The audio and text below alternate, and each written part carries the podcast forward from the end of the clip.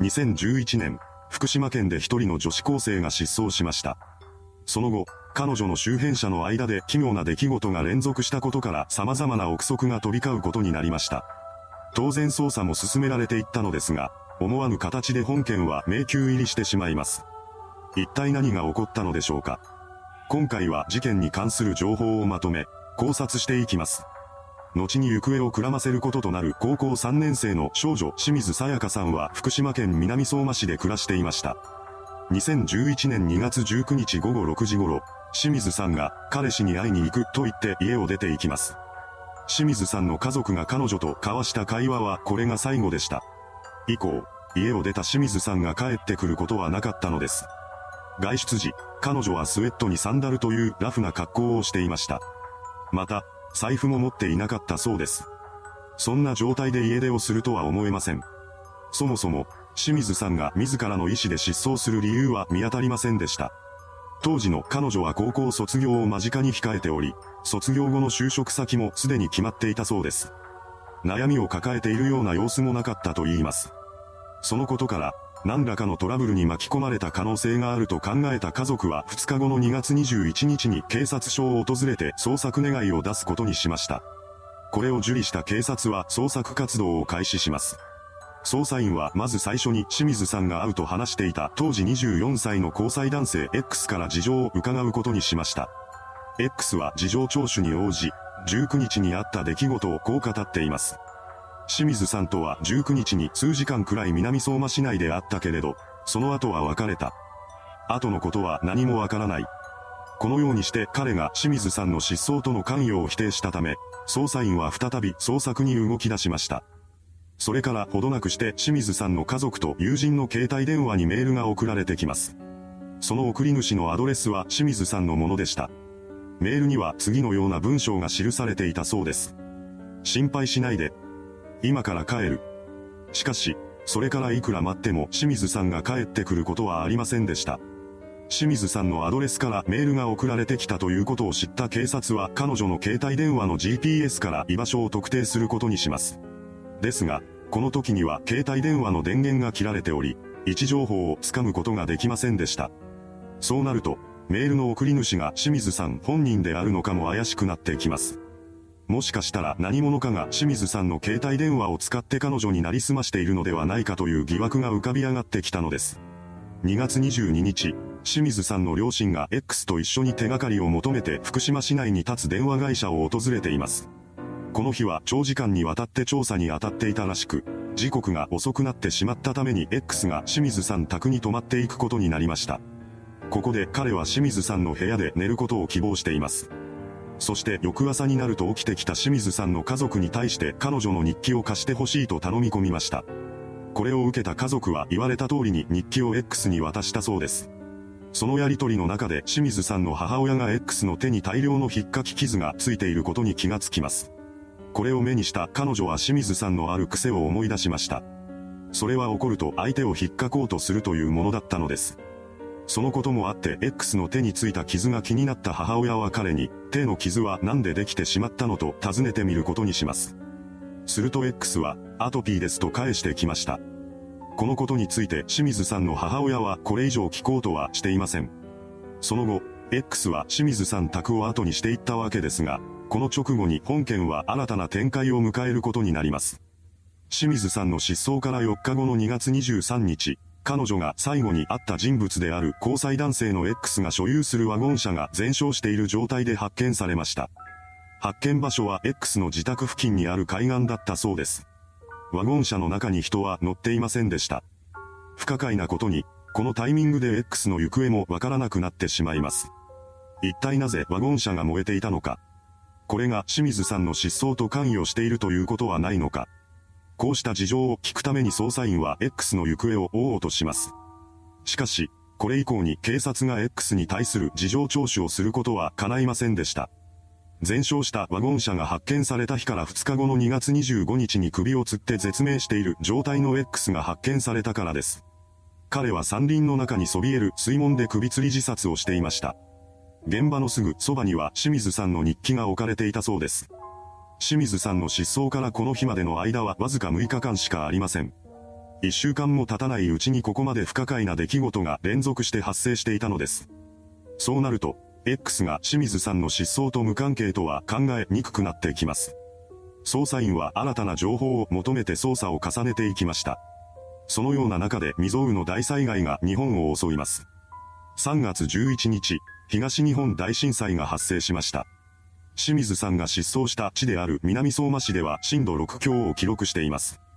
また、南相馬市は福島県の沿岸部に位置していたため、津波にも襲われてしまいました。これにより、捜査は一時中断されることになったようです。驚くべきことに、南相馬市では1156名もの犠牲者が出ています。そのうち636人は津波による死者でした。自衛隊による救助活動が行われた後に遺体の回収作業が始まります。そして東日本大震災から約1ヶ月後の4月18日に瓦礫の下で一人の少女の遺体が回収されました。そう、この遺体の正体こそが行方不明になっていた清水さんだったのです。彼女は行方不明になってから2ヶ月後に思わぬ形で発見されました。ただ、遺体の損傷が激しかったこともあって当初は身元不明という扱いになっていたそうです。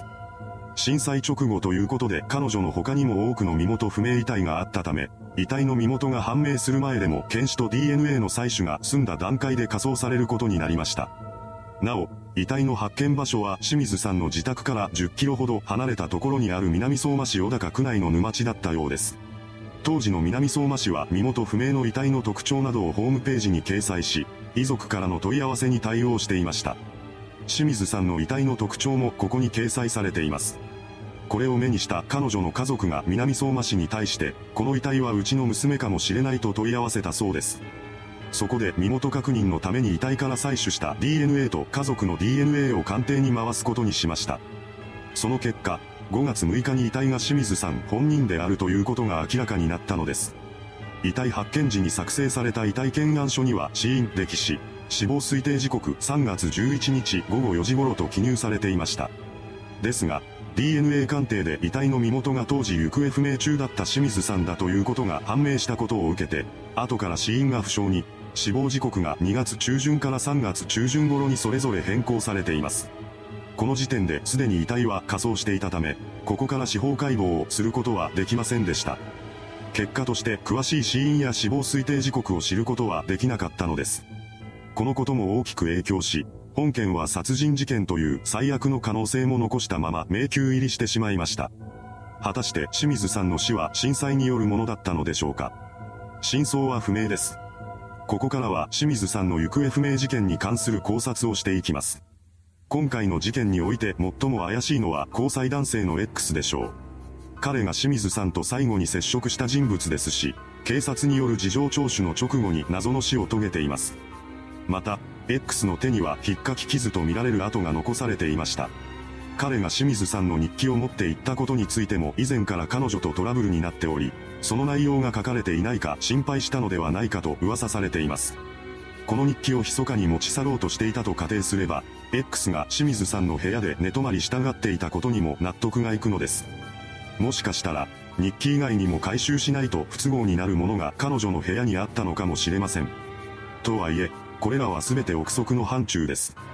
実際、X を容疑者と仮定することで全ての謎に説明がつくわけではありません。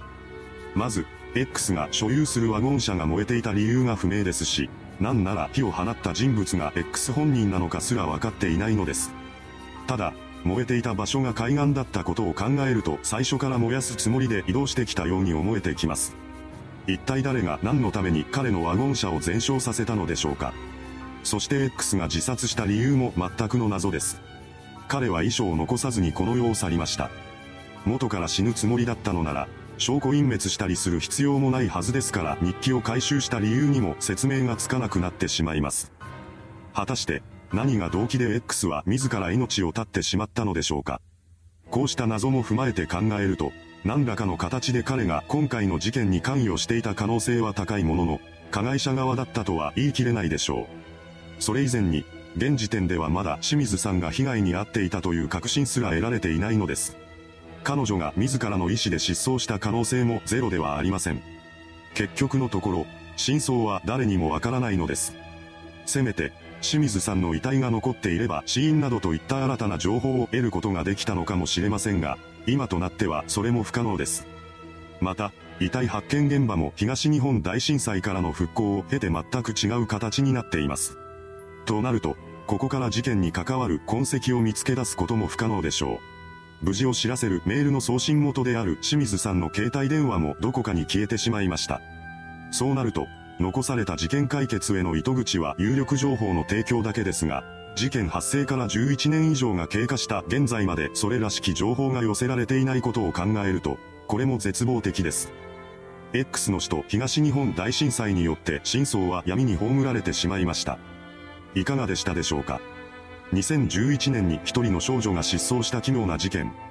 その直後に東日本大震災が発生したことで、捜査に必要なものがほとんど消えてなくなってしまいました。失踪した女子高生の周辺でも不可解なことが連続していたことから事件性が疑われていますが、真相を知る術はどこにもありません。多くの不運が重なったことで完全に迷宮入りしてしまった一件です。それではご視聴ありがとうございました。